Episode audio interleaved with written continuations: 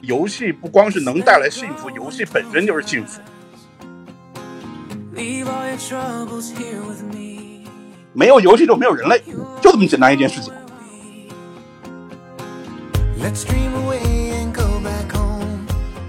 说白了，我们的游戏不是对现实生活的一种补充，而是说现实生活或者说我们的人类文化是对游戏是最最初的那个 game 的复刻，就是我们的那种人类需要取乐，需要在荒芜之中、无意义之中创造意义的那种本性的一种模拟。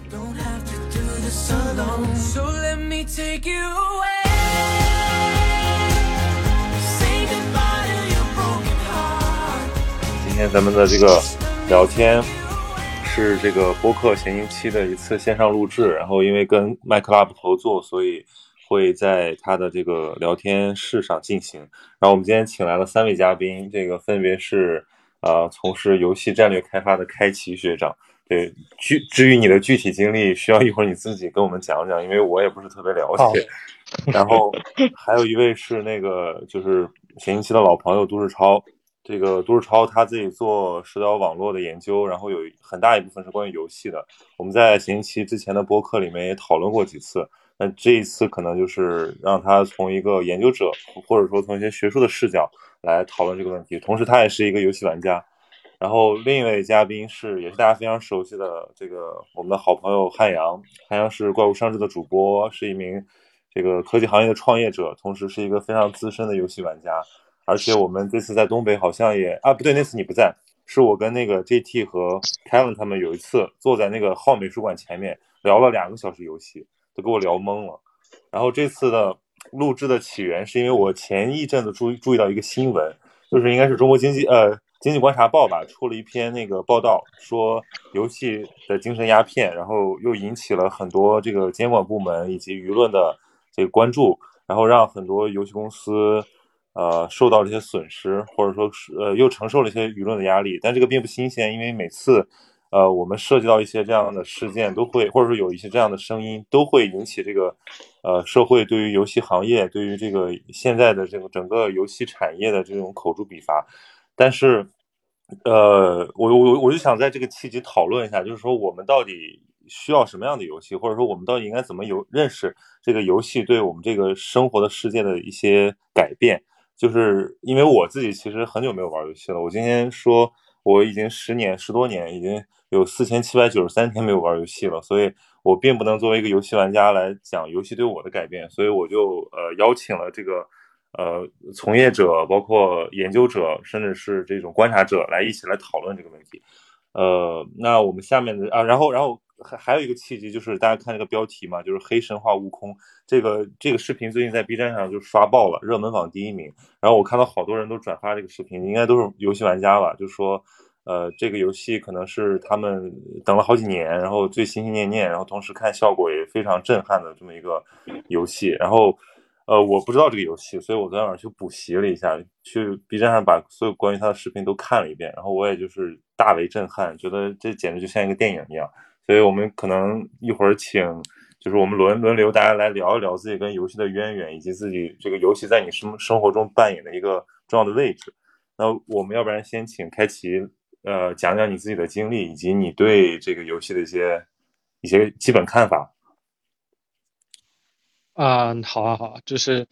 我先讲一下我自己，就是我是从复旦毕业之后，先是去了一家咨询公司，然后做了很多各行各业的战略工作。然后在差不多三年多之前吧，就去了腾讯那边，然后也是在腾讯的研发，包括发行的部门都有待过，然后也是主要是看整个市场的，嗯，分析和用户分析。后来现在是来到了一家外资的游戏工作室，我继续看整个市场的一些，包括战工作室战略的一些啊方向吧，然后。呃，我先聊聊，就是您刚刚提到的这两个话题，一个是精神鸦片嘛，就是，嗯，我自己觉得游戏这个东西呢，就是看你怎么去定义它。其实，其实游戏是一个非常非常广的一个一个行业，它不是一个，嗯，很很单很同同质性的一个行业，就是它里面有很多参差不齐的产品。就比方说，你会看到像《黑神话：悟空》这样很电影化的，然后制作非常精良，然后可能也是单机，然后你玩玩主要是体验它的故事和它的精神精神这些东西。那不基本上这个东西是不存在上瘾的问题的，因为它这这种产品的话，它就是让你体验一个过程。然后你就体验完了也就结束了，你不可能把这个产品拿出来玩无数遍，这个这个是不现实的。那但也有另外一种产品，就是呃，我拿什么举例呢？就要这样吧，拿拿传奇或者是什么 SLG 这种品类来举例，就它的呃它的这个呃设计是让你确实是利用了一些人性的弱点，让你去。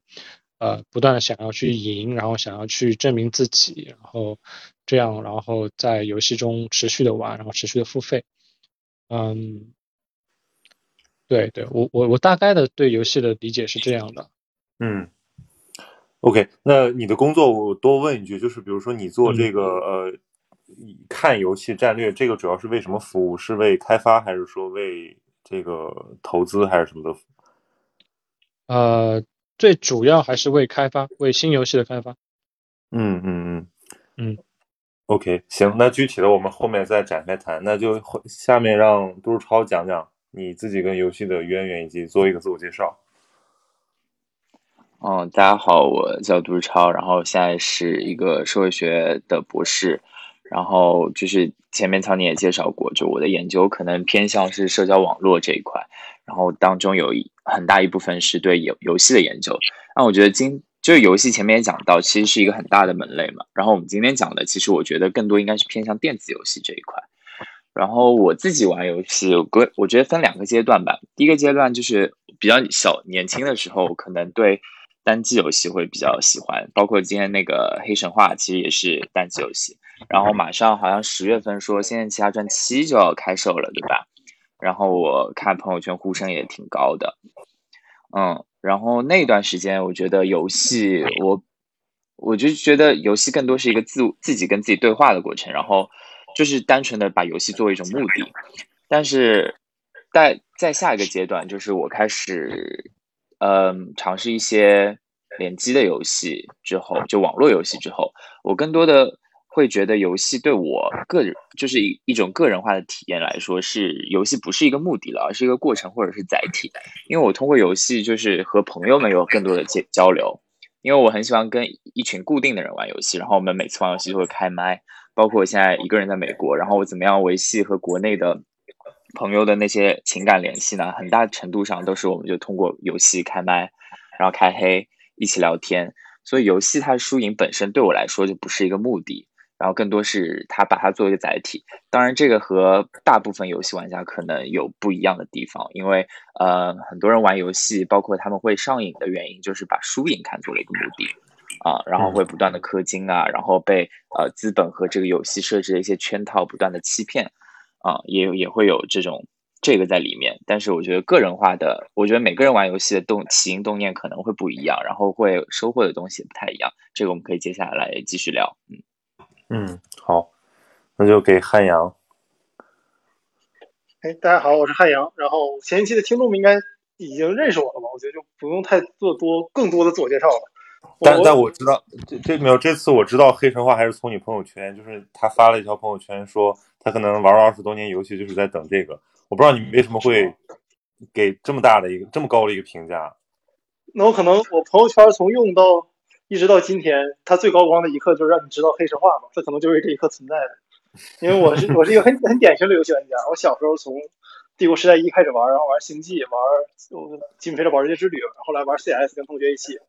然后后来再往后玩网游。最开始我玩的好像是诛仙吧，《武林外传》，然后《魔兽世界》、《永恒之塔》，然后后来去玩主机游戏。因为国内其实绝大部分玩家是从 PC 游戏开始的嘛，和国外还不太一样，国外是从主机开始。然后开始玩主机，V、PSP，然后到现在的 PS 五、Xbox，然后就各种各样的吧。基本上就是作为一个游戏玩家的身份，度过了我这一生中绝大部分时间，所以对游戏还是比较有感情的。我对游戏印象最深的就是小时候学校不是订那个杂志嘛，然后我订了一个《少年电脑世界》，里面有个征文，征文里面有个人写一句话，那个那个人是谁我已经完全不记得，但那句话我一直记着。他说：“游戏的边界重合于人类想象力的边界。”当时我读到那句话之后，我还没理解什么意思，但又过了很多年之后，就逐渐理解那句话是什么意思了。因为在我看来，游戏其实塑造了另外一个可能我们在这个世界中实现不了的很多事情的另外一个世界，而且它有无限多的种类，我可以到各种不同的世界中去探索。那它其实很满足我们对，就作为一个男生，他很满足我对很多幻想的一个补充吧。就我现实中得不到的东西，可以在游戏里去体验到，包括故事也好，包括不同的世界也好。然后说到这《黑神话：悟空》这个，其实就是因为像像我这样玩了很多年游戏，我现在另外两个嘉宾一样，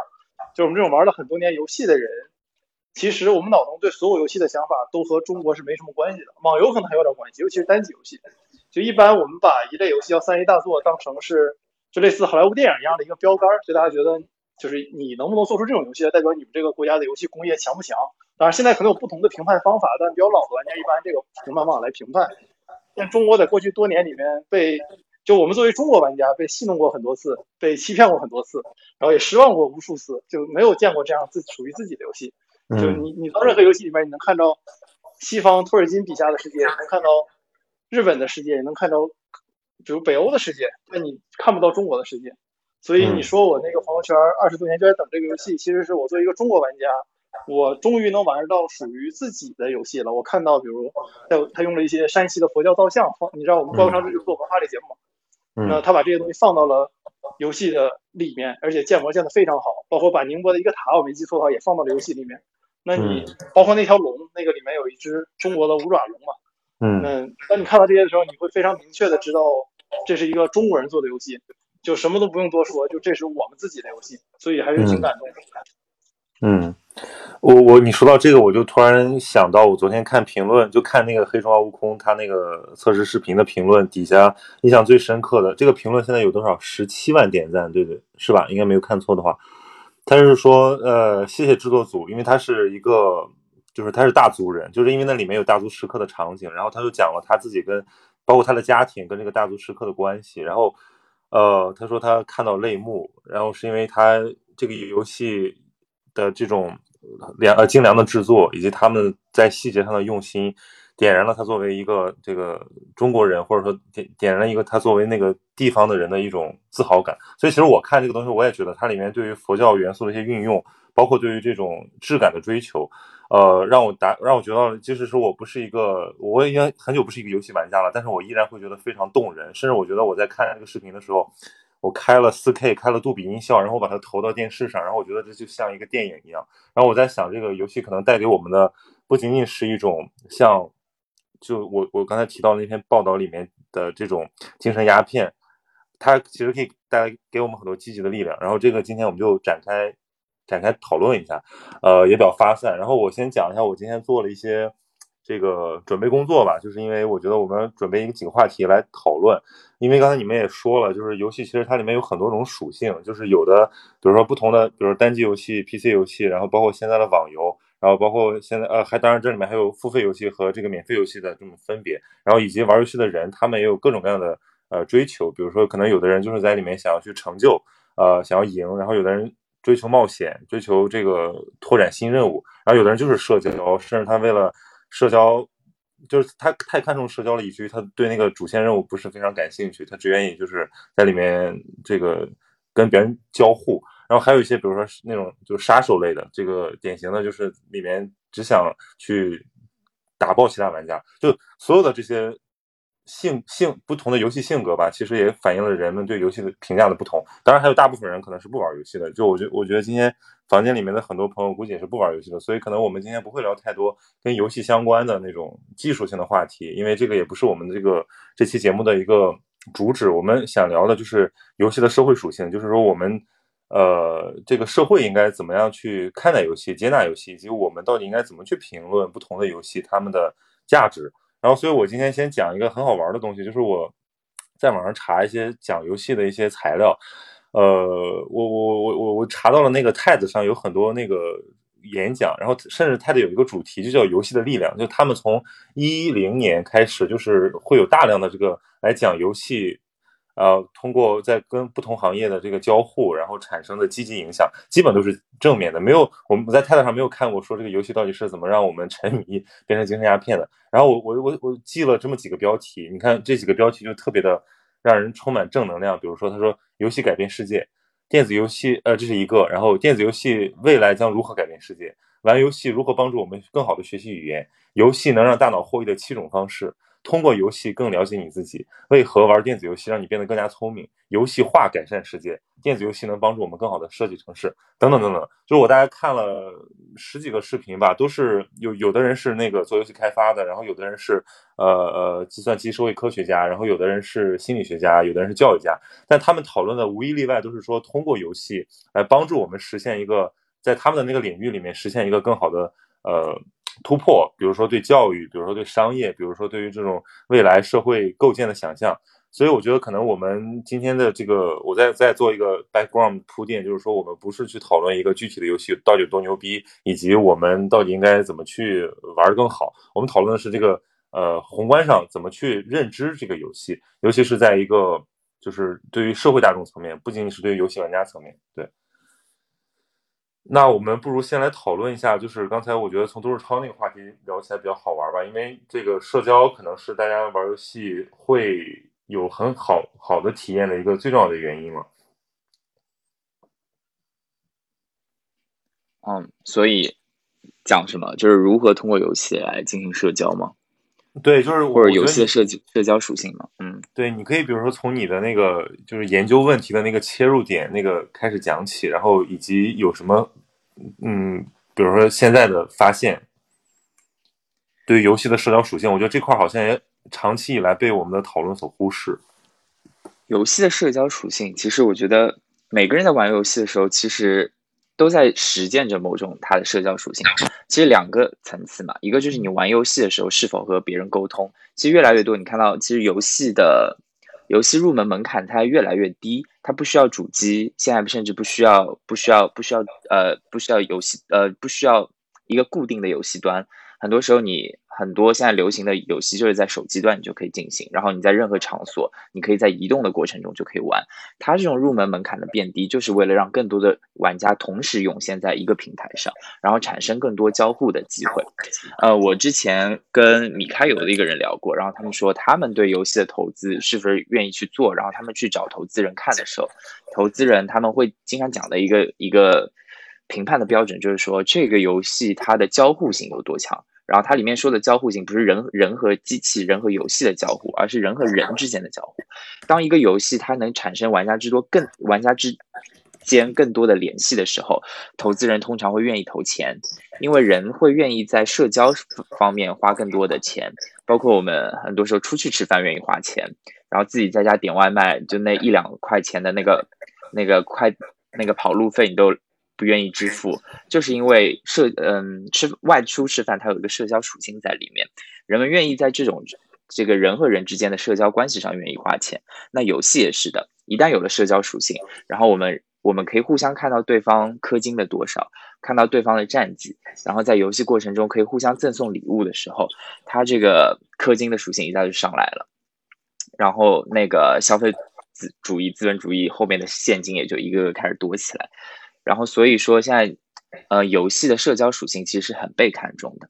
那如果再讲到，呃，这个是讲那些可以有互人和人之间交可以互相交互的网络游戏嘛？那再讲到单机游戏，呃，单机游戏你看似好像它的社交属性不是很强，但是你会看到，比如说《仙剑奇侠传》一系列的游戏，呃，《古剑奇缘》一系列的游戏，它背后有一个强大的游戏的社群，就是玩家他会建立一些。呃，线上包括线下的联系，然后你再去看什么 CP 的那些展，啊，CJ 的那些展，然后你就看到好多玩家，他们，啊，二次元的玩家，他们圈地自萌，有一系列可以互动的符号，然后这些游戏就变成了一一种强的联系和纽带，就是把去缘就作为了一个非常重要的，在这个现代社会，当血缘和地缘政治就要慢慢示弱的时候，去源就变成一个很大的、很强烈的联系的纽带。然后我们就会喜欢的人会很强烈的讨论这些游戏，然后我们就玩在一起。包括昨天，因为我刚回美国，然后昨天就去朋友家玩，然后我就是十一点，差不多十一点到，我们吃完午饭就开始玩。玩那个主机游戏，然后就玩玩玩玩到晚上十点，就真的一直不停的在玩。但是就回到刚刚那个，嗯，刚刚那嘉宾讲的，就是你又看到了一个，呃，悟空给你带来的那个回到中国世界的希望嘛。因为我们昨天玩那个主机游戏就是任天堂，就是日本的，然后任天堂很多元素就是要么欧美的，要么他们日本本土的，你就看不到中国的元素。但是这个黑神话它就是真的给你带来了这种感受，然后让你对这个黑神话充满了希望。而且我觉得，我记得去年的时候，很早之前我就看到黑神话第一波的测试，就好像六分钟的那个片段就出来，然后等了一年多，将近两年的时间，他才刚刚把另一个片段出来，你就知道这个游戏的制作过程是有多么的困难，所以就会把这个期待拉得更高。嗯，哎，对我这边从就是呃行业的角度来补充一些吧，就是刚刚有讲到这个社交性嘛，其实游戏的这个东西，它的社交性的呃爆发，其实是最近这些年才才起来的。就像刚刚世超提到的，就是移动设备的普及，让非常非常多的人能进入到游戏里来，然后才使游戏成为了某种意义上的一种社交工具，在。往前推，像刚刚汉阳其实提到，大部分的老玩家从一开始玩的都是单机的游戏。那么社交性在游戏这边有多重要？其实我们呃，如果看最近这几年，真正在全球范围能够呃引起非常大的这个热潮的游戏，它都是非常强社交性的游戏。比方说吃鸡啊，或者是呃 MOBA 类的游戏等等。那并且从另外一个呃。角度来讲，这种社交性强的游戏的确也具有更加强的商业价值。就我刚刚提到的，像包括说，包括这个就是呃以往被大家比较诟病的这种呃氪金能够变强，然后然后就是这样的这种呃呃比较套路的游戏的话，他们虽然说也有很强的变现能力，但是真的放到整个市场上去看，跟这些。能够通过社交笼络非常巨量用户，并且让用户在呃当中相互交流，并且呃互相之间能够看到战绩、看到这个消费等等这样的这样的产品相比的话，他们是呃可以说是上一个时代的产物。我觉得呃往未来看，就是社交性强的游戏会占据越来越多的市场份额，并且成为。呃，未来游戏的更加主流的形态啊，当然我不是说单机类游戏不好，单机游戏我是个人也是很喜欢的，但单机类游戏它会逐渐演变成一种文化或者说是内容产品，就有点像电影。呃，游戏跟电影其实一直有很深的渊源，就是最早一批的可能游戏行业的这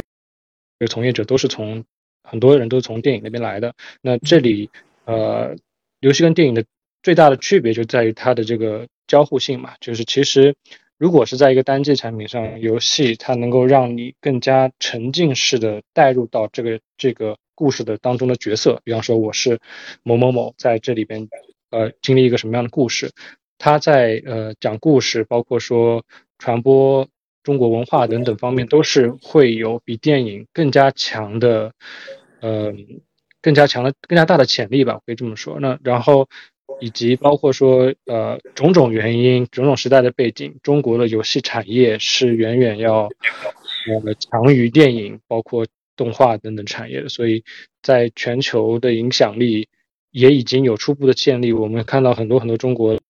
的游戏产品在国外已经有很多人在玩，那未来这个趋势，我觉得也是可以期待的。嗯，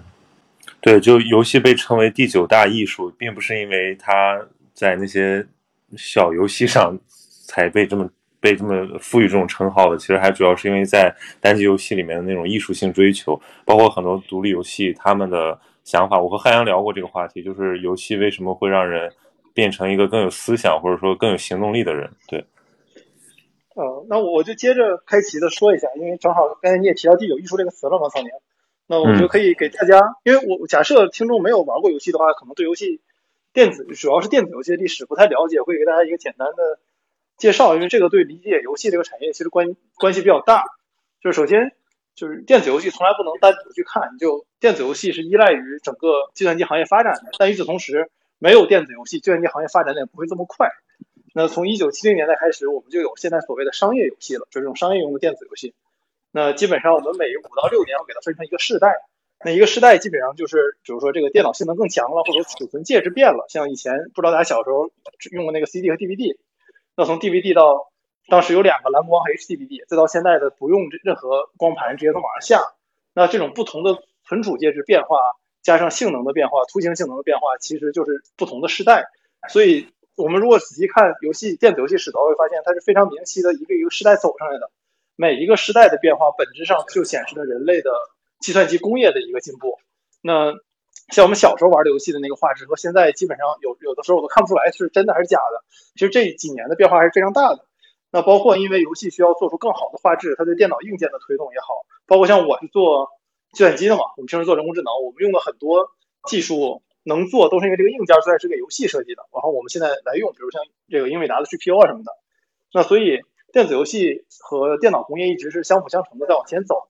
那差不多到了上个世纪末，就出现了这个词了，就是第九艺术。因为你想，早年游戏不会被称为艺术，是因为如果你看最开始那种《太空人入侵》这些游戏，就是被有人认为它是第一个游戏，或者是乒乓，有人认为这个是第一个游戏。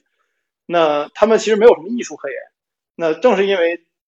游戏和电脑进化到了一定的一个点，它的性能足够强了，叙事性可以做得足够好了。所以我们才把它称为是艺术，但最开始这个第九艺术其实更多是我们游戏玩家的自自嗨，就主流其实不太认这个。我记得零几年的时候，我当时看文章，当然国外还好，中国其实好多人还在说说游戏能称得上是第九艺术吗？就有两有经常有很多人在互相喷这个事儿，就有人觉得游戏算不上艺术，有些游戏玩家觉得那凭什么你觉得我们游戏不是艺术？你没有玩过游戏。然后这个一路往下走，就走到了。我们管游戏叫电子海洛因的那个年代，包括像杨永信啊什么这些人开始喷游戏，其实都是因为游戏进化到一定程度了，玩的人更多了，然后电脑更便宜了，然后有网吧了，这一系列其实你会发现历史是相关联的。那当然那个年代我们管游戏叫电子海洛因啊，现在管叫精神鸦片，这海洛因明显比鸦片要狠很多，所以这几年还是有进步的，我觉得，所以就一直 一直一直走到了今天。对，这个其实就是一个比较简单的游戏史。那中国其实像刚才开机说的，我们和游戏介入的不是特别早。就是因为就是各种国情原因嘛，像我们中国还有一个以前有一个游戏机禁令，就是游戏机实际上在中国是一直买不到正版的，我们只能买水货，就是国外走私过来的。然后玩的游戏也没有国服，就是没有中国的服务器，只能买海外的服务器。所以早年中国人玩主机游戏不联网，就因为我们的服务器都是国外的。那这一切其实都是零两千年到二两千一零年之间发生的各种事情，但是在二零年一零年之后变化就很大了，也是像刚才开机说的，就中国的游戏工业可以了，就有自己的输出了。然后再加上游戏机禁令的解除，让我们中国玩家可以享受到一个比较相对来说正常的游戏世界了。那所以这个这几年的变化对游戏来说，在中国是尤其的大。嗯，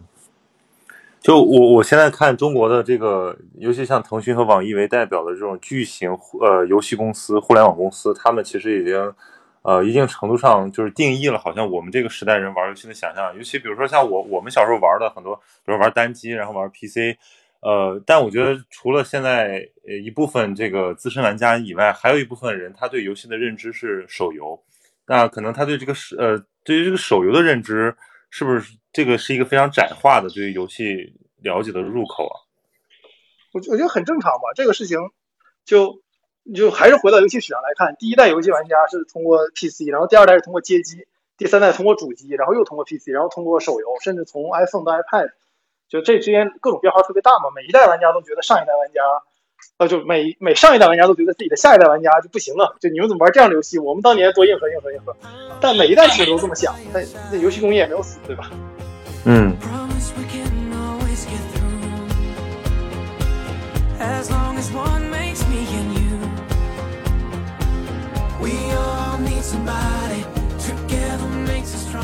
这个我想发散一个点，就是对。是这样，就是其实我呃也做了一些年的这个游戏行业的嗯研究工作嘛，然后像我刚刚其实提到，就我这个工作其实更多的是服务于游戏的研发。那其实我一直在我自己的看法，就是觉得就是我这个工作为什么会存在，其实就是说说明了一件事情，就是游戏它的成瘾性是很有限的。就你不管是看以以往的这种单机游戏，而且再还是看现在的社交游戏的话，它的呃，让你持续玩的这个这个这个力量其实是很有限的，就是任何一款游戏它都基本上很难活过超过十年吧。但是如果你呃去对比同样的就是被大家说有成瘾性的这个行业，像烟啊酒啊这种这种行业，它根本不需要去考虑新产品研发的问题，对吧？它就只要一百年卖它同一个同一个产品就可以了。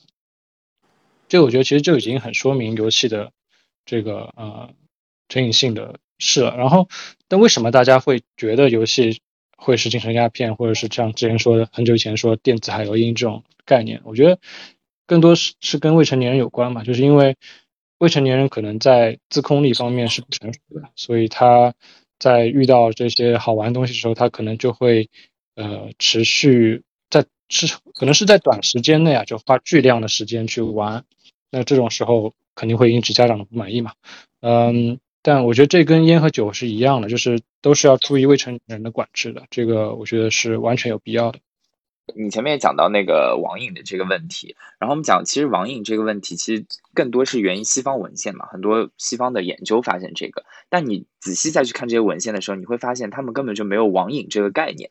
他们为什么会觉得电子游戏可能会对儿童的发展有影响呢？其实更多的研究，或者说绝大部分的研究，它的研究的发现是电子游戏里出现的暴力情节对儿童的发展有影响。他没有说电子游戏本身，或者是你玩游戏时长，很多研究发现其实是是对游戏本身没有影响的，反而很有一些研究表明，你玩电子游戏可能更能促促进孩子的那个智力发展。所以就是。嗯，可能这些概念，然后移用到中国的时候，产生了一些误读，然后让人觉得说，哦，游戏可能是个精神鸦片，玩游戏是不好的。其实不是，是游戏里出现的暴力情节可能会不太好。当然，这是题外话。然后讲到自己对游戏的这个话，我可能跟几位的那个。那个对我自己的认知、成长认知不太一样，就是游戏对我最大的帮助，就是我一直在讲的，就是一个社交网络的扩扩展，或者是原本有的社交网络更紧密化的一个过程。就是我跟我喜欢跟很认识的人，然后固定的一群人玩玩固定的游戏，然后我们就是可以通过透过时空，我们不需要被局限在说哦，我们一定要在餐厅里见面，我们一定要去某个地方碰头，我们就可以。很简单的，我洗完澡，然后睡觉前，我们大家一起玩个游戏，然后就会交流感情。因为玩游戏的过程不仅仅只是说聊天的过程，只是在针对游戏，反而我们有很多互相交流的过程。所以这也是为什么我说它是一个精神健康的一个很重要的过程。因为游戏它一方面本身可以作为一个目标，然后另一方面它可以作为一个过程，作为一个载体啊。然后，另外就是也，另外就是你玩游戏本身，你获得快乐，这不就是一件很好的事情吗？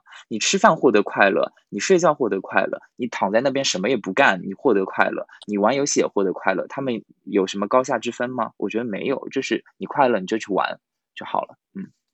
嗯，所以在知道那个就是逸轩在做防沉迷之后，我就非常的好奇，就是这个防沉迷到底是怎么做的？因为呃。我们都我们都玩过游戏，然后我们也都可能一段时间之内有一个上瘾的过程。那我不知道现在在手游，呃，这种这种界面下这么便便捷的这么条件下，这个游戏在生活中是一种怎样的存在？反正我现在是经常看到各种，呃，零零后吧，或者说中学生模样的人，他们把这个游戏带到了几乎他们。清醒的任何状态，就是任或者是公共场合，就是这个已经不存在于说他在每个场合的注意力应该往哪放，他就是在那个手机上。所以我觉得这个可能一定程度上来反映了这个担忧。但其实这边有另一个数据，就是它其实显示了这个呃游戏玩家，尤其是手游玩家的平均年龄，这个在美国大概是三十四岁左右，就是这已经不是一个呃未成年人深陷这个。上瘾的问题，这其实也是一个，就是说成年人他可能有某种程度上讲也非常是有可能非常上瘾。这个我觉得可能跟游戏开发的思路有关系。比如有些有些游戏，它就是希望你能够不断的呃投入时间，然后购买装备、氪金什么的。那比起我们刚才讲的那些在艺术和思想上有一定追求的单机游戏，我觉得应该是区别区别开来看待吧。哎，曹宁，我好奇问你个问题：你小时候没有和什么绿霸呀、什么防沉迷系统斗争过吗？我有绿霸呀，对吧？后来就是绿霸，我忘记了绿霸。绿霸当时是不是就在电脑上装一个软件？对，这个我回答一下曹宁刚刚的问题啊，就是因为逸轩今天没有参加嘛，然后我讲一下，就是现在主流是怎么样去做这个防沉迷的？其实也很简单，就是像跟网吧差不多，就是你所有人你在玩之前，你需要提供你的身份证信息。在腾讯的话，它是会通过你的游戏时间来去判断你是不是有可能是一个未成年人。比方说，如果你是一个上学的人，那你很有可能是在白天不会打，晚上才会打，然后周末打的时间特别多，然后呃。以及等等吧，这个这个具体的它的这个算法我不知道，但他们其实是非常深入的研究过未成年人的游戏行为是怎么样的，就跟跟成年人其实很不一样。然后通过这个判定来，去抓哪些可能是未成年，然后抓到了之后，你就需要用人脸去识别，就你必须打开你的摄像头识别你是确实是那个身份证本人，你才能继续玩下去。然后。还有什么？还有就是，如果你被识别出是未成年人，那你可能就每天只能玩一个小时还是一个半小时，反正就有时间限制吧。其实也比较粗暴。嗯，我来补充一点吧。啊，就是前面呃前面讲到那个曹颖说，现在呃可能为现在的下一代可能对游戏的理解就变成单纯的手游了。我觉得会有这个现象，但是我们要去接受这个现象，是因为可能在很多年前，人们谈到游戏的时候。呃，刚开始对它的定义可能就是体育游戏，包括奥林匹克 （Olympic Games） 是用的这个词，然后逐渐的从体力呃体力的那种游戏竞技对抗转化成脑力的游戏，包括博弈论也用的是同一个词，然后再从这个游戏慢慢出发，然后有了主机的游戏、单机的游戏，再到了现在的互联网的游戏，就是每个每一代人对于游戏的理解是不一样的。但是我们就是它是好是坏可以另作评价，但是它是确确实是有这样一个代际的变迁的过程。然后另一方面就讲到说，现在会不会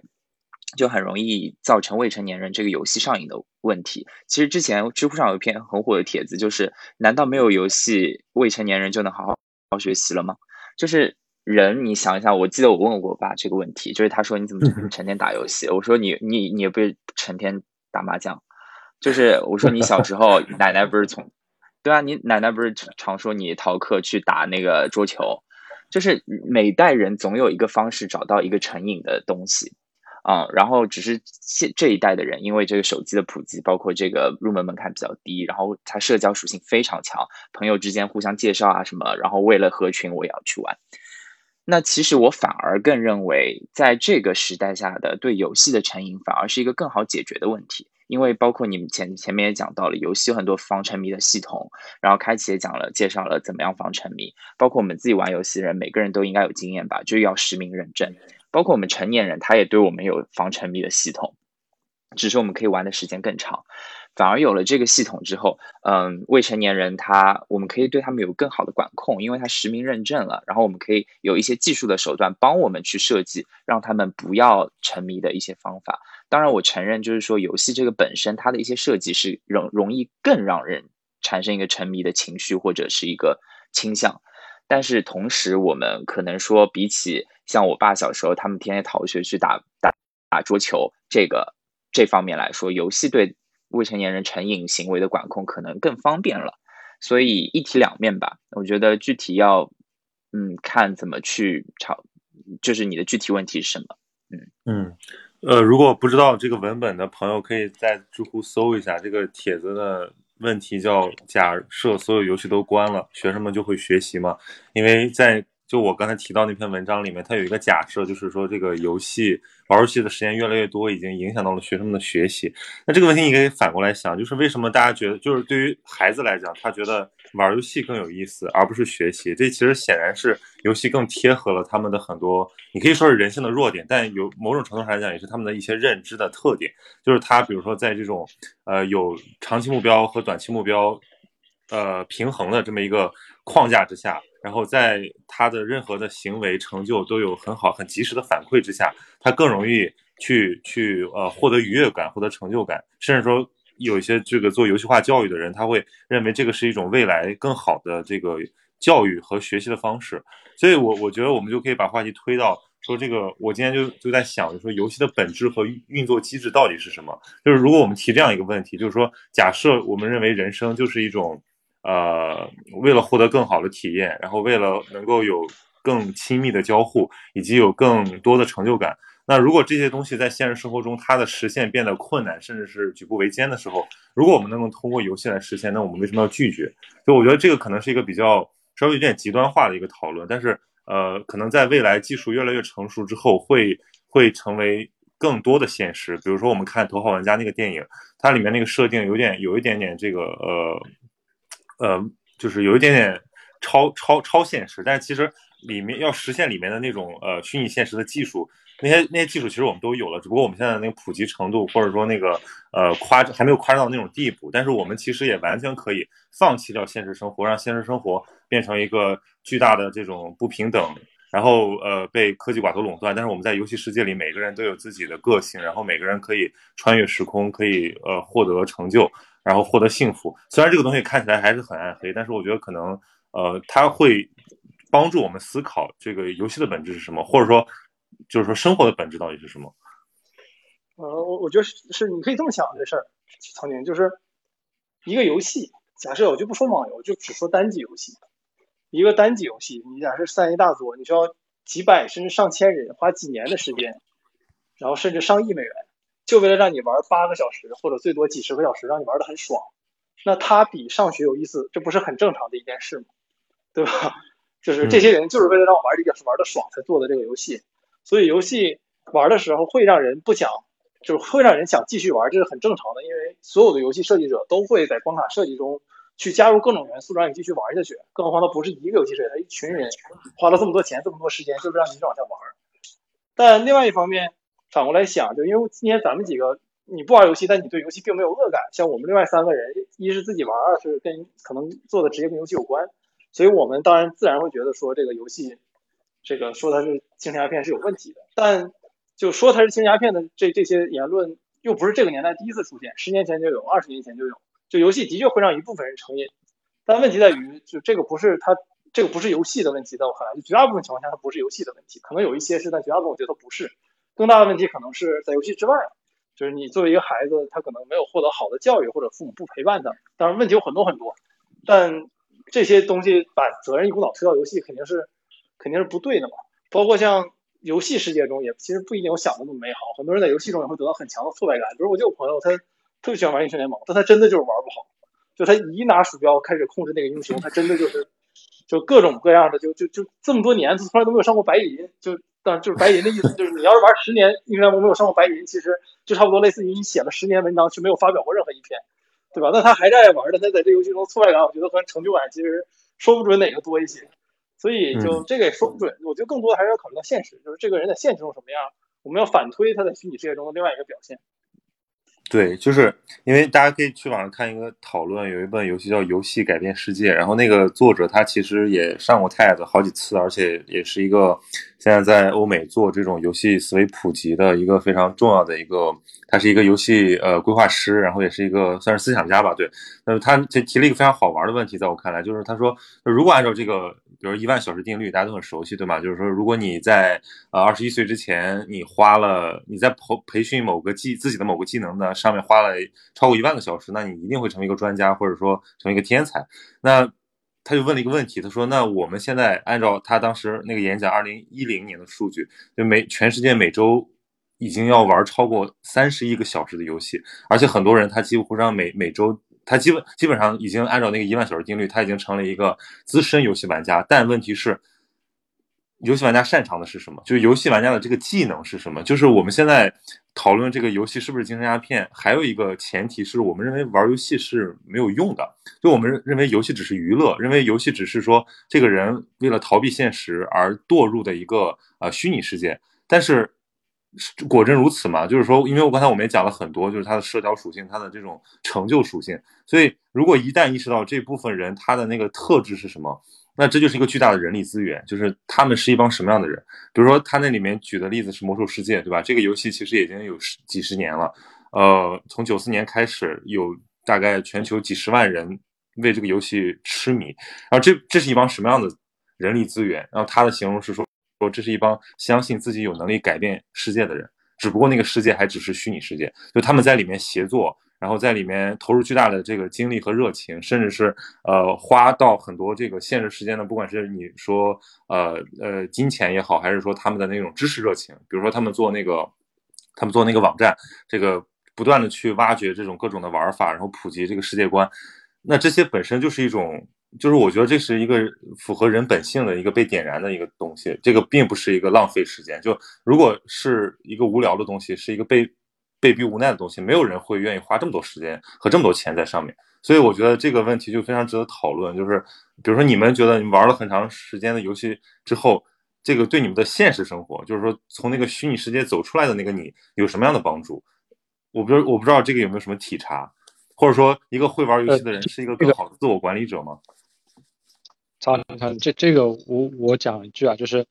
呃，其实我个人跟你的观点可能差别比较大，就是。我从来不觉得，呃，游戏它应该是成为一个，就是让社会更怎么说呢，更有效率，或者是让大家变成更强、更好的人力人力资源这样的一个东西，因为这个非常的，我觉得过于的这个务实。就人类的发展，它当然就是有这个发展的一面，但你也必须承认人类的存在。并不一定要有那么大的意义，对吧？就是比方说，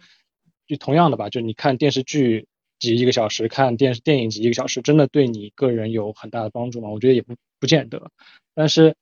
呃，人活着真的只是为了成为一个人力资源吗？我觉得这个是一个问号。我觉得他那个更多指的是说，就是说现实可能还没有一个能够让这个游戏的积极属性得到发挥的这么一个话语。我觉得可能是这个意思。就比如说，如果我们意识到游戏可以帮助人，呃，有一些更积极的影响的时候，我们就不会对游戏有这么负面的评价。我自己认为啊，就是首先，游戏所基本上所有的游戏让大家开心、让大家快乐，已经是一个非常大的正面的影响。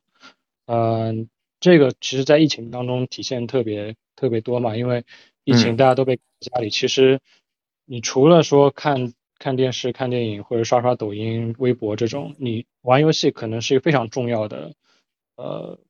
出，甚至说你要真的要跟别人产生有效的社交，你可能只能通过游戏，你不可能说在家躺着，然后就跟朋友一直开着这个视频一直聊天，这不太现实，对吧？然后，嗯，另外一个就是我我觉得就其实绝大部分的游戏它都是奔着这么一个目标去的，就是让大家开心。然后让大家开心了之后，能够持续的在游戏当中去玩。然后当然也有也有很多，其实像曹宁你刚刚提到，就是有社会意义的游戏。这里呃，我觉得大家也不用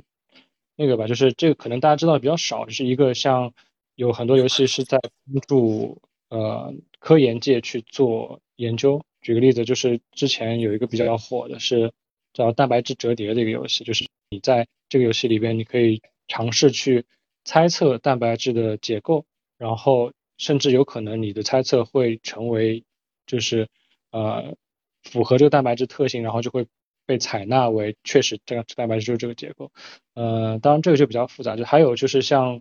很多游戏它其实包含了很多社会的思考在里边，就是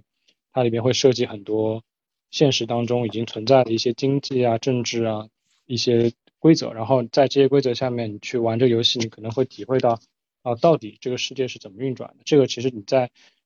你在自己日常的生活当中，或者是看一些书，是根本没法学到的。对，我我今天查资料的时候就看到有一款游戏叫那个呃《World Without Oil》，就是无油世界，就是一种模拟极端情况下去激发。这种改造世界的创造方案的这么一个游戏，然后像这种游戏其实还有很多，有很多是独立游戏，就其实它会模拟到很多这种，呃，我们在现实的学习条件下其实是没有热情或者没有那个，呃，这个没有没有没有没有足够的一个协作条件而实现的这么一种思维的突破，包括其实这种还有很多了，就是，呃，我我们举个最近的例子，大家可能都知道，就是动森嘛，这个动物森友会它。其实就跟疫情也有很大的关系，就是大家在一个呃被隔绝，然后有点深陷绝望、无意义感的那么一个环境下，然后通过这个游戏获得了一些呃，我我看到有的文献管它叫幸福生产力，就是说他对那个虚拟化的对自己的那个虚拟化的化身进行完善的时候，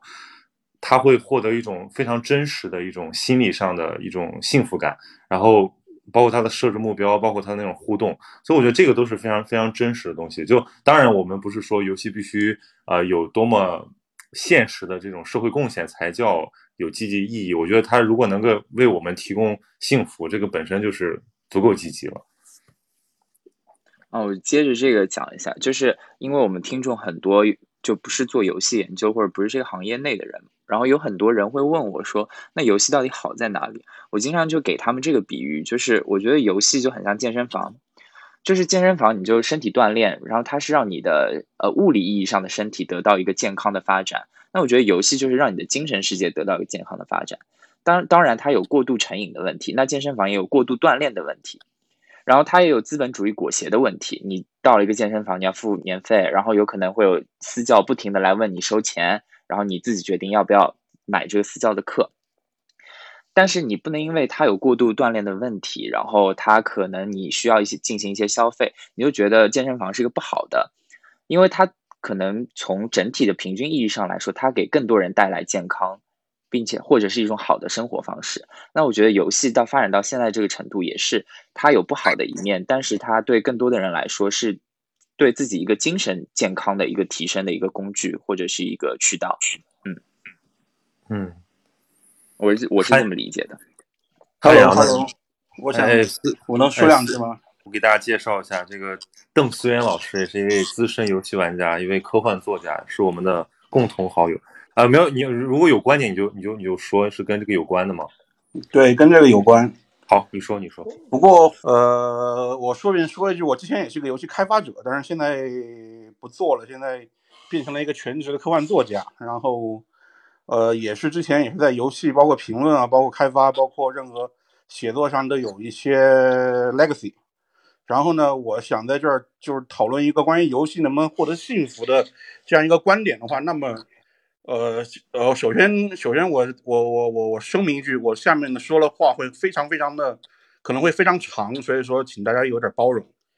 就是我的观点非常明确，就是游戏不光是能带来幸福，游戏本身就是幸福。就这个事情我们要谈一下，就从这个从这里我要谈一下人类学。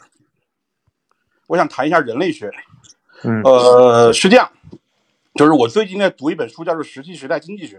当然，我之前也读过很多类似于人类，就是类似的书，就包括人类学，包括怎么，包括研究人类在一个早期的一个早期的一个一个就是狩猎采集社会是怎样的一个生活方式的这样的一些东西。然后呢，我我后来就是我后来在这读了这些书之后，我得出了一个非常明确的结论，就是说，就人类在进化史中，在进化史中。有大概百分之九十九的时间是处在一个狩猎采集社会，而百分之一的时间是进入了一个农业社会，而百分之零点一甚至零点零一的时间是进入了一个工业社会。所以说，我们的心智，我们的整个的思维方式，都是一个狩猎采集社会的思维方式。而狩猎采集的一个生活模式和生活模式和思维方式什么样呢？狩猎采集社会的生活方式和模式，它实际上它就是一个游戏。为什么英文的 game 它只它有它有几个意思？一个是游戏，我们都知道；一个是比赛，体育比赛，它叫 game。但是另外一个词 game 是指的是猎物，就是就是说去打猎捕猎的那个猎物。那么就是这个这这是什么意思？这这有什么样的一个含义呢？就在于说我们人类在一个集上百万年的这样一个进化的历程之中，我们。日常的生活，我们日常的整个的行动，我们日常的活动，实际上它就是一个 game，它实际上就是你去捕猎，你去你去做一个捕猎这样的一个活动。比方说，我召集我的部落里面大概十几个人，然后一起去猎，去追踪一个大型的，比方说鹿或者是一个什么其他各种各样的某种的，就是大型的哺乳动物，然后把它打猎打回来，然后让然后让大家吃。这就是一个游戏啊！这怎么不是一个游戏呢？我们现在所有的游戏都是这样，都是这样的一个模式。然后我们另外的就是，就是这是狩猎的一部分，采集的一部分，就是说我们去，就是我们的就是女性嘛，你可以说，你可以说雌性的雌性的人类去寻找一些能吃的果实，然后把它带回到部落中来，然后让大家吃，这也是一个游戏。这也这这动森，无论是动森也好，还是任何一种，比方说什么 gacha 游戏也好，还是任何一种，比方说建设游戏也好，它都是一个采猎，它就是一个采采集的过程啊，采集和那个建造的过程啊。所以说，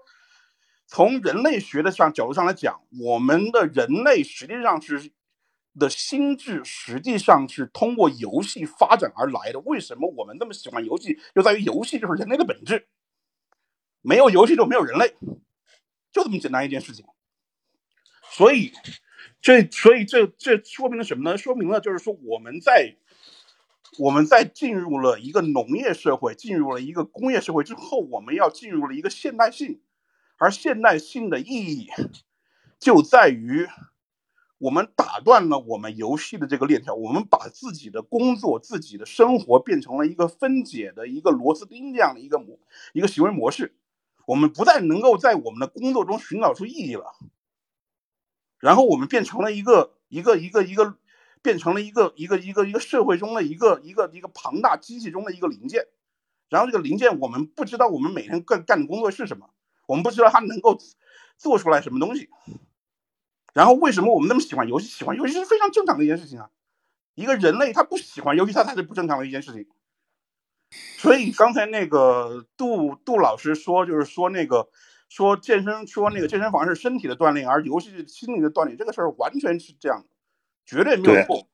而且这个比喻。而且这个比喻的另一层啊，我我我插一句，我就说这个比喻的另一层就在于，就健身房虽然在现代生活里面被当成健康和这个运动的一个代表，但其实也是一个景观化的，对吧？就是我们如果有充足的锻炼，对吧？我们其实完全不需要到一个空盒子里面去用器械完成锻炼。对，没错，没错，没错。你去看，就是你如果去研究，就是那些就是生仍然生活在狩猎采集社会那些。原始的部落的话，他们的身体都是非常健康的，他们身体都是非常，他们不需要任何的锻炼，他们的他们整个的一生都是在一个锻炼的这样的一个过程之中，就是说他们的人呢，就是人就是被这样在几百万年的自然环境中者塑造出来的。那么，就是我们，那么我在这讲了我们的过去，我们的历史，那么我再讲一讲我们的以后，就未来。那么未来有一个什么样的一个趋势呢？就未来的趋势现在很明显，就是我们任何的能够自动化的工作都已经全部自动化完了，就是，就是说在就是在可以预见的未来，我们所有的能够在重复的劳动都可能会被机器所取代。那么人类有一大部分人，有一有有很大一部分人，按照那个就是人类简史的那个作者叫做尤瓦尔，他叫什么尤瓦尔我忘了，尤瓦尔赫拉赫拉利，我想起来了，就是。他说，就是说，有一大部分人，他能够，他就成为了无用阶级，就是说，他在没有工作了。那么这些人他能够干什么？他能做的事情只有游戏，就是游戏是我们中间可能我们这个这个种种族百分之九十五的人以后未来的可能唯一一个活动，他可能没有别的其他的，没有没有没有别的其他的活动，所以说可能我们。就是就是，如果说我从科幻角度上来讲的话，可能我们未来的整个的、整个的那个、整个的全，就是全世界所有的人类所能够过、能够做的工作，可能百分之五是创意创造性的，就是顶尖的研发性的工作，另外百分之九十五是游戏开发，是这样的一个状态。嗯，所以说，所以说游戏就不光是就是我们现在的这样的一个，就是我们现在的这样的一个。就是游戏成为一种，就是我们所说的，就是说你要去讲它有什么意义也好，或者说你把它视为洪水洪水猛兽或精神鸦片也好，这种状态是一个暂时的一个状态，而未来的状态就是游戏才是人类世界的全部或者百分之九十五以上的内容。嗯，我要讲的就是这些东西。嗯，呃，很精彩，就是感觉好像总结一下，就游游戏。不仅不是精神鸦片，而且而是人类未来的救赎。感觉，呃，我觉得在这个地方可以推荐大家去看一本书。那个，呃，荷兰有个非常棒的一个文化史学家叫何伊金哈，他有一本书叫《游戏的人》，呃，副标题应该叫呃文化的游戏要素研究。我和杜日超之前录播课的时候也提到过这本书，就是它里面有一些非常先锋的观点，比如说他认为游戏先于文化，而且他从这个政治、军事、法律等各个人类生活的方面去。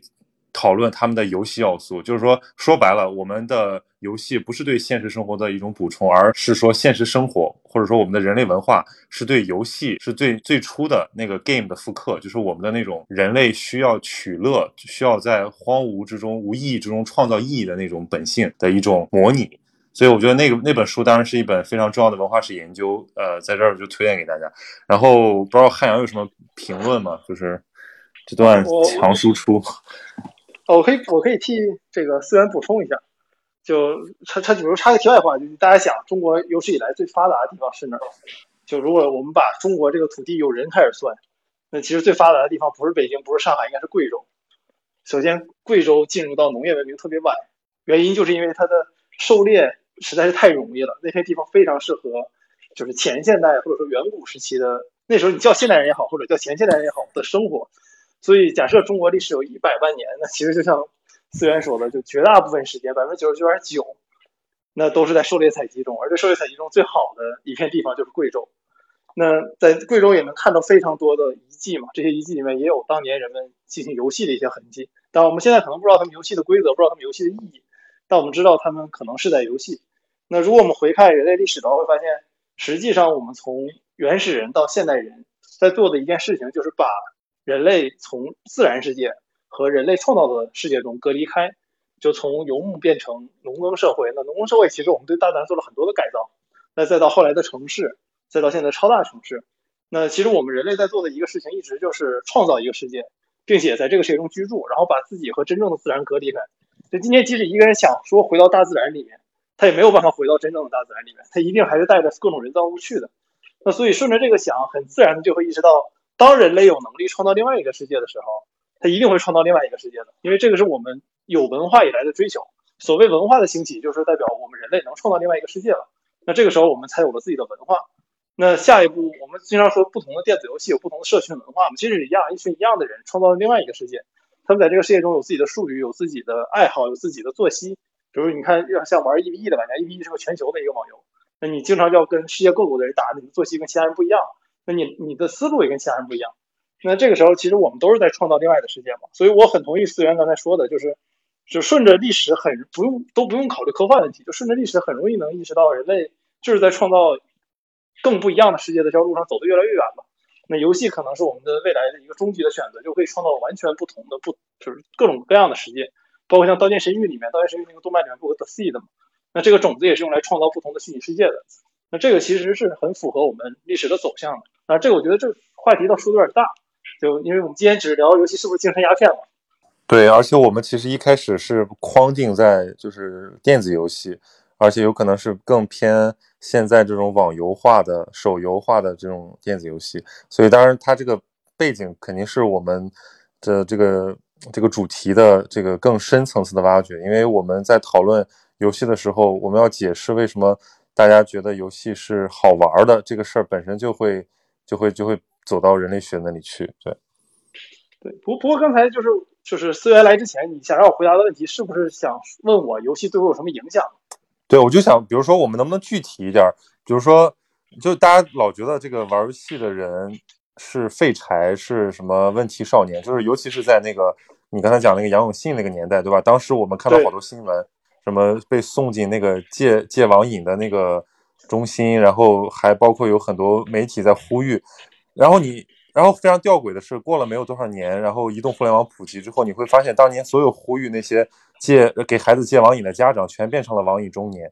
就是大家其实都会上瘾，只不过没有给他一个很好的适应的一个条件。那么从这个角度上来讲，就是说，呃，我们应该怎么去积极的看待游戏的影响？就是除了。说这个网瘾少年后来成为了非常好的电竞选手这一种职业化道路之外，我们有没有其他的趋势？因为并不是所有人玩游戏玩的很好都会去当这个电竞选手，这是一条非常单一的路径。大部分人都是有自己其他的热热爱和事业，然后游戏可能只是他的一个生活的一部分。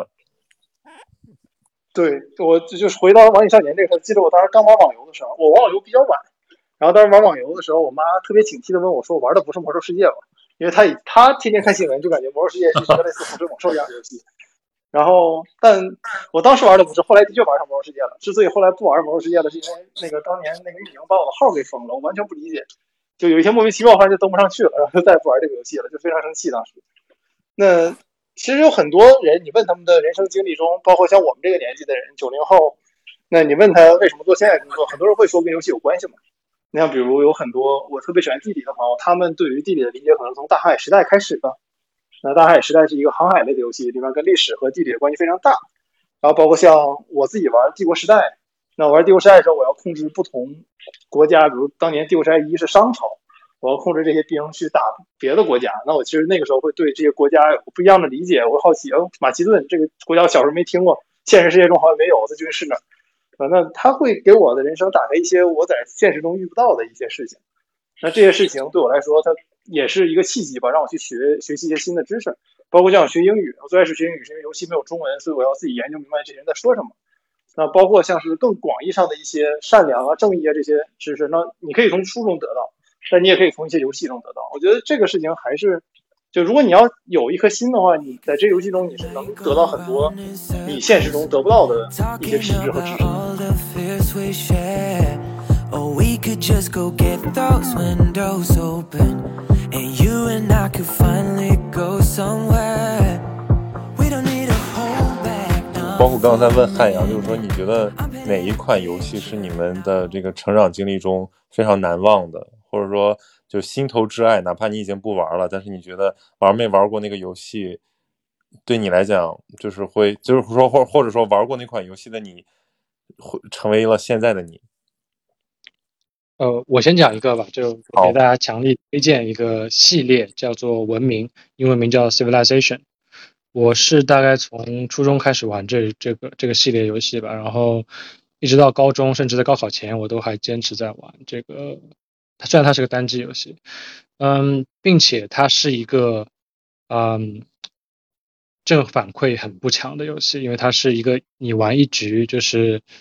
呃大概需要花几十个小时。然后，并且呃，当中有非常多复杂的机制，它是有国家、有呃有文政策、有有军事、有历史等等。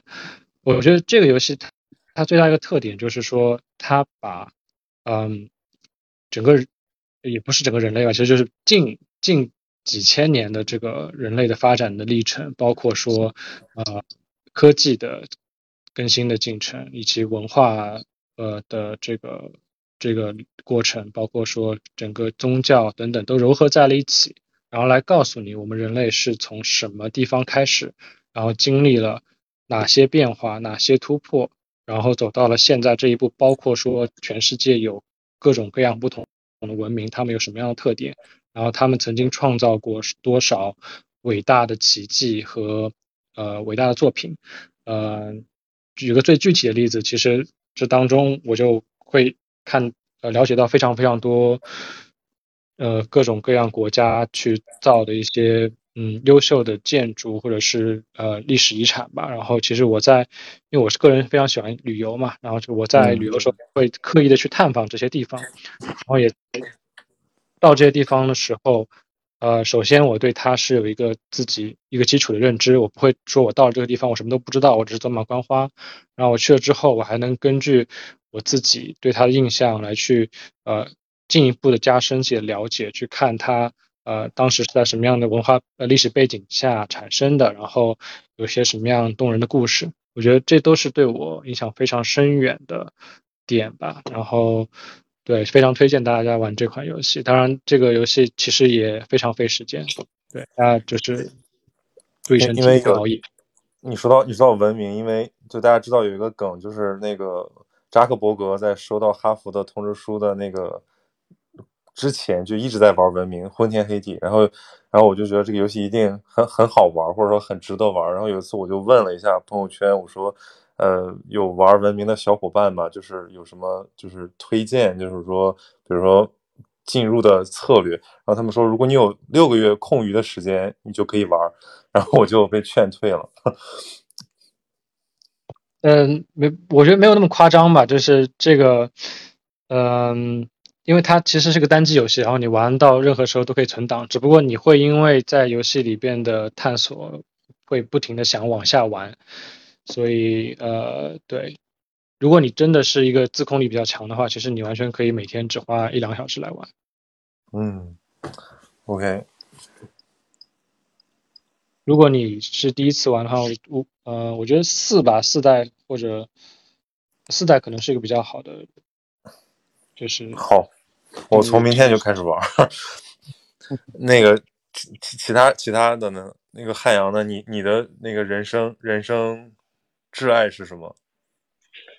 那人生挚爱可太多了。你要说游戏的话，我可以每天换一个挚爱，对吧？但就你说这两年我会跟朋友推荐的特别多的，哦，好像跟你推荐过，和我跟苏苏源也聊过这个事儿。就这几年过去五年里面，我应该最愿意推荐的游戏是，呃，过去三年里面最愿意推荐游戏是其实叫《尼尔：机械纪元》。嗯是一个单机游戏，是一个我玩的时候是主机游戏，但现在有 PC 上可以玩到，在 Steam 平台上可以买。然后我玩的 PS 四版本的当时，然后这个游戏非常有意思，就是这个制作人花了十多年的时间，在不同的公司就为了做这个世界观下面的故事。他之前已经有三部了，然后尼尔是第四部。其实他这个故事本身就让我感觉非常有意思，就是这个人究竟想讲些什么东西，花了这么久去把这个故事想讲完。然后尼尔其实他的故事大概就是有一群机器人，然后。他代表人类，还有另外一群机器人代表外星人，然后他们想争夺地球，所以人类和外星人在让这两群机器人在地球上去打。但这个其实已经很久很久之前，几千年前的事情了，人类早就灭绝了，然后外星人也灭绝了，但这两群机器人还在不断的打，他们不知道这个东西的意义在哪儿，然后打着打着，就是他们都想成为人，但这个其实你刚玩到这儿，觉得它其实是个很正常的机器人的游戏嘛，就是机器人想成为人这很正常。但如果你要联想到他过去三部游戏的经历，那三部游戏刻画了一个神，这个神非常讨厌人，所以在那些游戏就把人的一些毛病刻画的非常非常多。然后在第四部里面，这个制作人却希望这些机器人成为人，但他们成为不了人，那你跟前面的反差比特别大。然后尼尔一共四个结局，我就不说了，这个剧透太明显了。但它每个结局都不一样，尤其你玩到第四个结局的时候，你会有一种发自内心的感觉，就是。就我相信人类的明天会更好，因为我知道有些人会来，在人类有问题的时候他会来帮助我。因为那个游戏最后一个结局，你需要现实中的人帮助你才能过去。那那个游戏给我这几年的印象非常非常深。就我觉得首先是这个制作人给我的感觉非常深，就他竟然能花这么久去做这个游戏。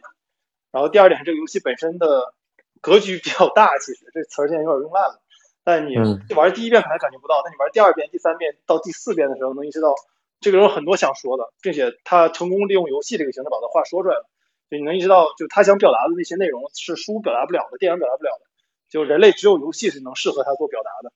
嗯，你感受他的表达东西之后，我至少因为我自己是做计算机的嘛，做人工智能方向，我我是深有同感的。我感觉他说出了我想说出的话。我唯一的感觉就是，为什么这个游戏不是我做的？那现在我下一个想期待的可能就黑神话吧。对，因为我其实想讨论游戏的话题，直接原因是因为你给我讲了尼尔的世界观，就是我觉得这个游戏是唤起了某种人类共同体的意识。我说这个人类是抽象的，但是它可能在这个游戏的那个框架里是唤起了这些玩家的共同体意识。就显然在一个社交网络时代，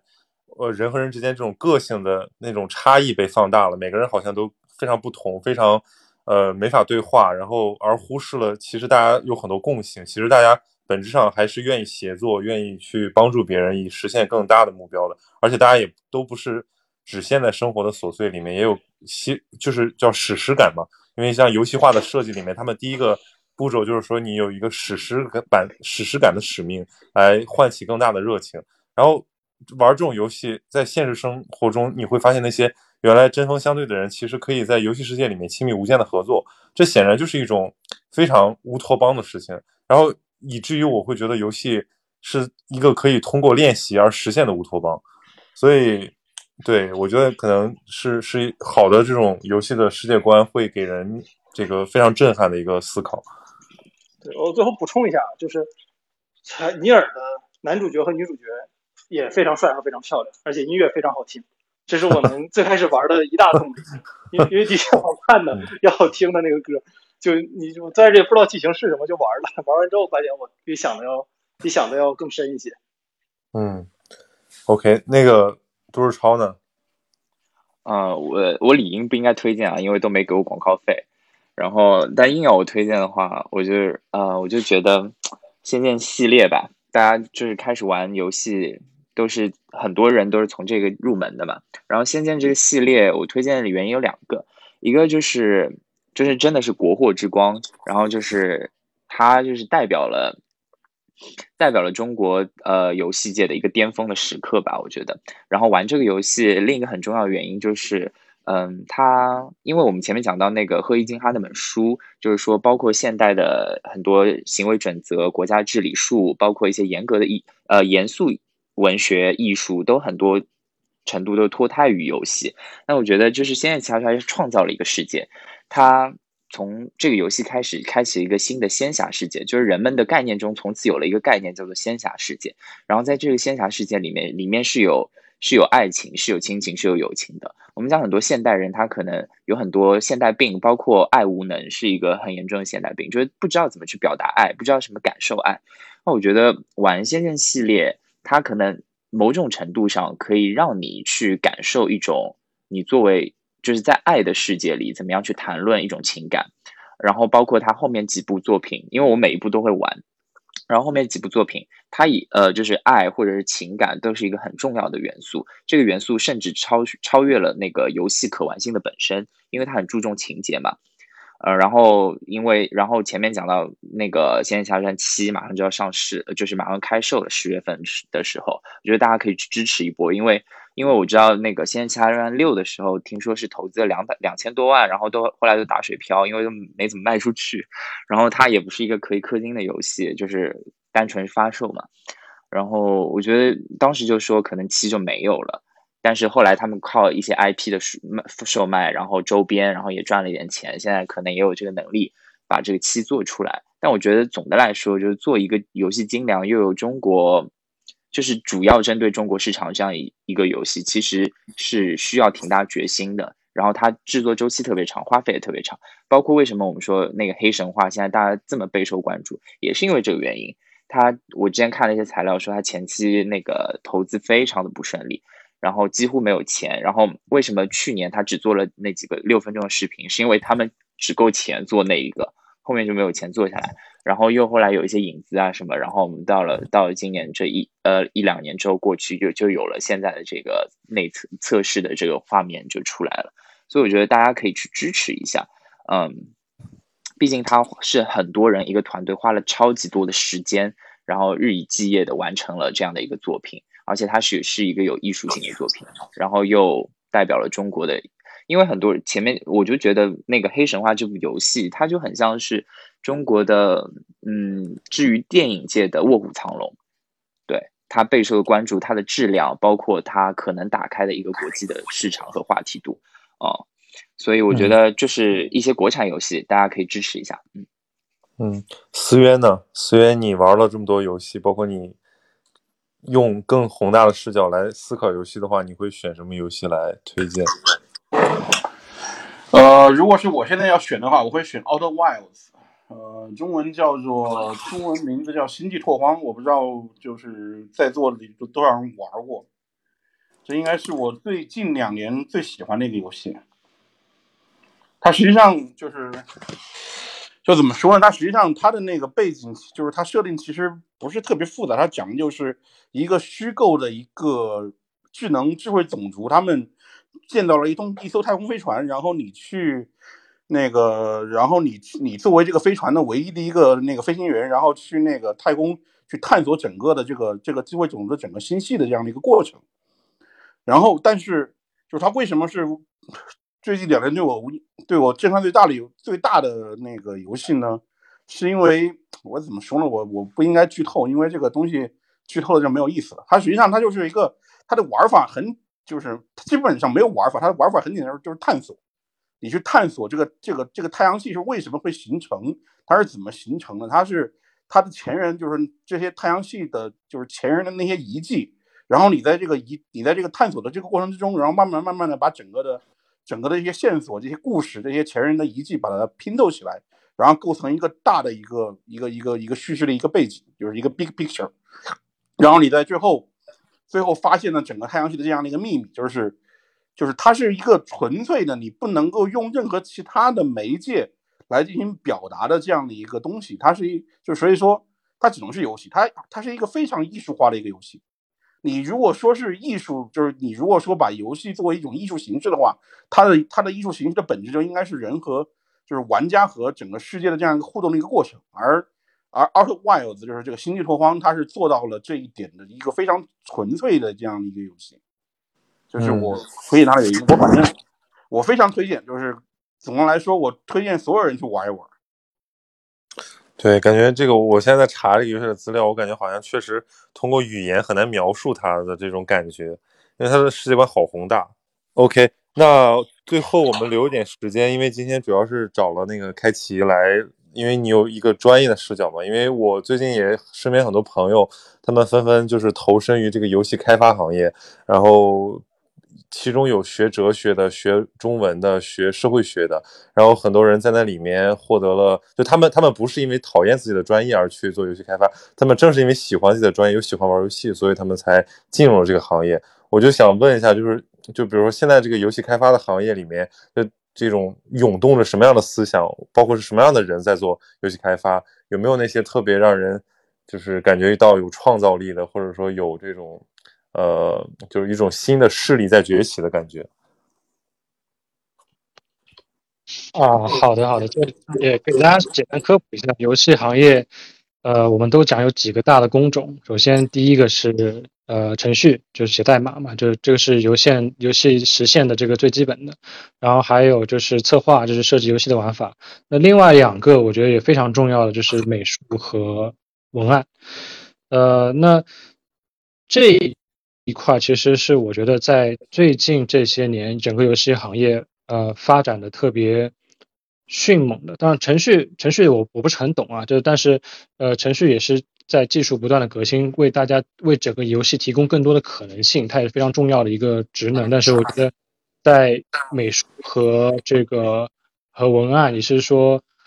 增强游戏的这个文化内核和这个精神内核这一块，其实是。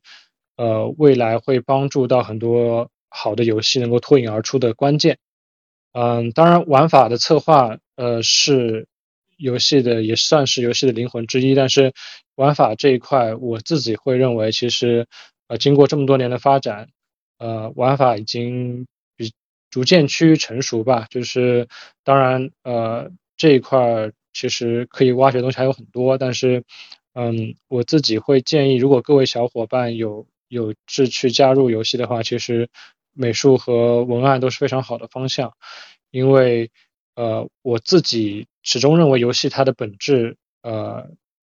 当然未来可能是我们的这个精神乌托邦的一个家园，但目前来看它的本质还是一个内容产品，就是为大家提供呃内容的这个消费，那。这个时候，我觉得，呃，游戏在最近这些年是越来越回归到内容本身，而不是再去讲究，呃，流量啊，包包括啊那些套路的玩法。我觉得这些在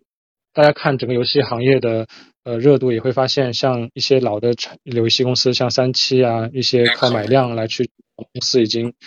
已经逐渐的显露颓势吧。我觉得。未来的呃游戏行业是属于真正的能够在文化上形成形成影响力的这些公司和产品。嗯，所以我现在在知乎上找材料，我找到的大部分关于游戏的材料都是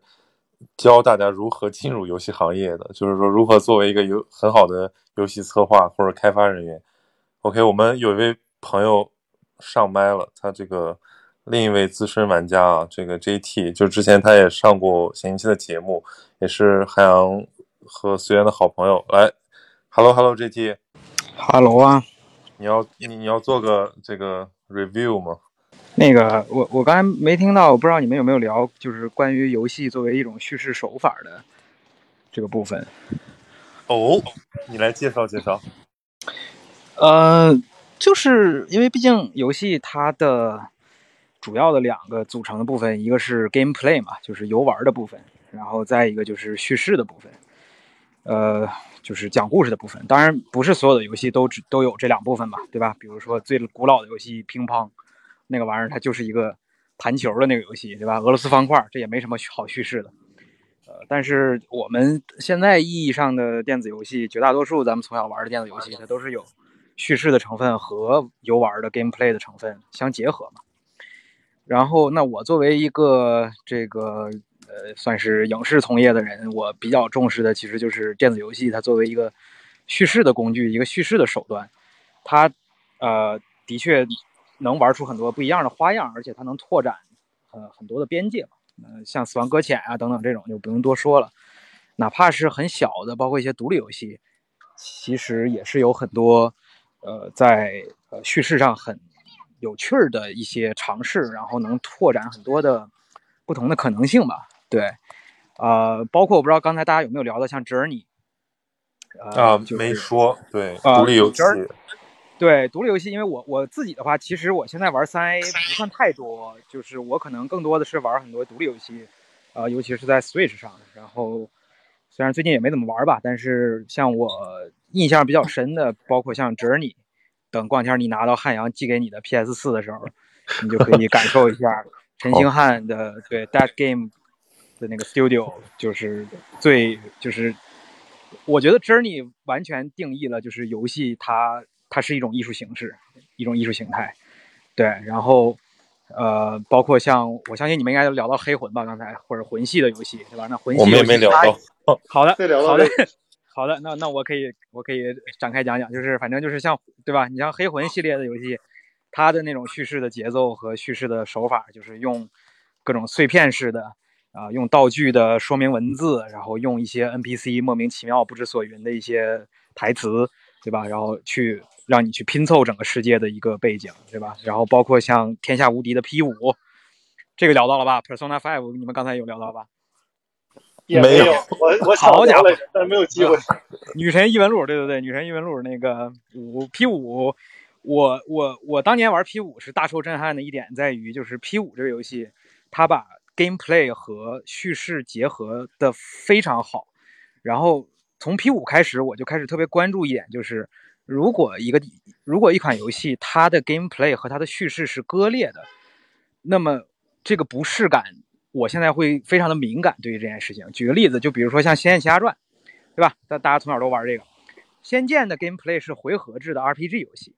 所以它每个，所以从 gameplay 的角度，就是我我方先动手，我我李逍遥砍他一刀，对吧？完了，对方那个僵尸过来砍我一口，对吧？就是这是它的 gameplay，它是一个回合制的一个 RPG 的仙侠武侠游戏嘛。但是这个和它的叙事其实本质上是割裂的，因为它讲的是一个。对吧？这个一个渣男和三个女人的故事，对吧？然后呃，其中有一个女人是妖嘛。然后呃，你你你这样的一个仙侠背景，然后这个中国古代文化的这样的一个叙事，用一个回合制的 RPG 这样的一个 gameplay，当然有它当年的一个呃游戏机能啊，然后这个包括当时的系统的一些这个限制啊等等。但是它这个割裂感是存在的，对吧？因为当我们玩到比如说像《暗黑破坏神》这样的游戏的时候，你就意识到，哦，它的这个，它它不是说用回合去，对吧？对摆这个我玩过。对，然后然后你这种 ARPG 的这种流畅的战斗呢，它和这个叙事的结合可能就会更好一点。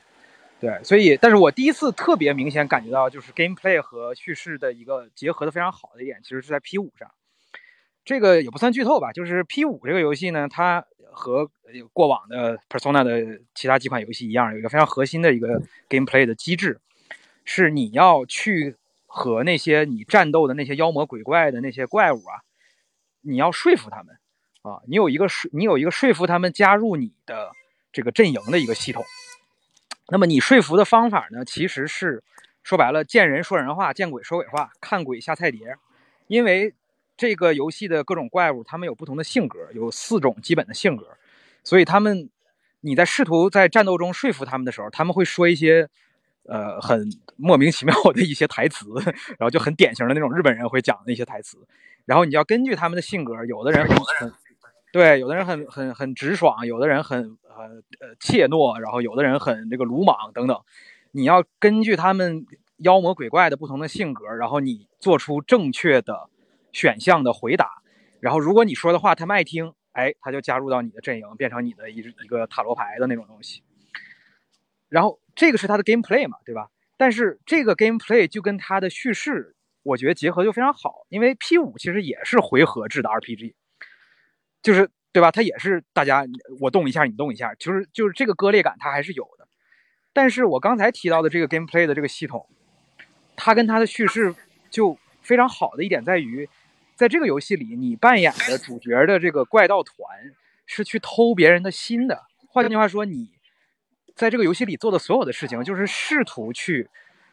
侵占别人的精神，或者说啊、嗯去去说服别人，或者说你去让别人信服你，然后你从他的内心，你从他的精神世界，你从他的头脑中去试去试图获得一些情报或者改变一些事情。所以，对吧？就是这个宏观的这个叙事和你微观的 gameplay 是相一致的，就是你你战胜每一个怪物的时候，你说服每个怪物的时候，你所试图去做的事情，也就是呃了解他的性格，然后试图针对他的特点去进行回应，与整个这个故事试图讲的整个这个宏观的这个呃呃情节试图传达的点，其实是完全一致的。所以，同样是一个回合制的 RPG，《仙剑奇侠传》的割裂感和 P 五的这个一致感，我觉得就是非常好的两个例子。当然了，这两个游戏中间隔了二十多年，所以的确也是电子游戏作为一个新兴的艺术形态，它发展到现在的确也是有很多，对吧？进步的地方。对，很对，就是我今天我看了好多材料嘛，包括这种各个学科的，然后确实有一种感觉，就是这个新时代的人，就是人类啊，正在向游戏世界迁徙，或者说用那个游戏改变世界的那个作者的话，他讲就是内在世、内在现实，他分了三个现实，就是共识现实、数学现实和内在现实。就我们现在可能看到的这个所谓的现实，更多的就是一种共识现实，以及我们那个所谓抽象的数学现实。但是那个内在现实其实一直没有没有这个边界一直没有敞开过。就是我们之所以会出现说游戏是不是上瘾，是不是精神鸦片这种提法，本身就是认为这两个世界应该是割裂的，但它其实它就不是割裂的，对吧？所以我觉得，呃，你刚才讲到这个，就是说没有一种媒介形式、表现形式可能达到游戏的那种爽度，或者带带给人的那种感知，我我很同意。我觉得其实小说曾经做的东西被电影取代了，但是电影曾经做的东西可能有一部分正在被游戏取代，包括有一些电影行业的从业者也在讨论这个问题，就是如果我们有交互式的电影，对吧？那我们还是电影吗？还是说我们更像一个游戏？所以我觉得我们面对正在发生的一切，应该保持开放的积极乐观，去去拥抱他们，或者说去在其中多去反思一下，就是我们就是到底什么样的好游戏值得我们花更多的时间。哎，对对，今天因为大家都有，我也想讲一个观点，就是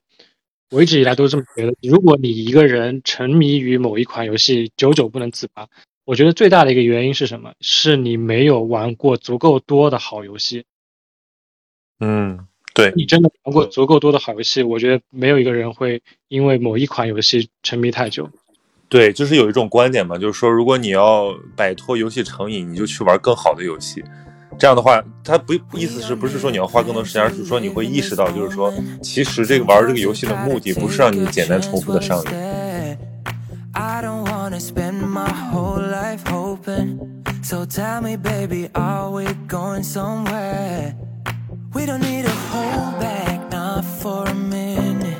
I'm painting a picture and I want you in it. Anything you dream of, I'll let you live it. I just need to know if we're going somewhere. Or are we waving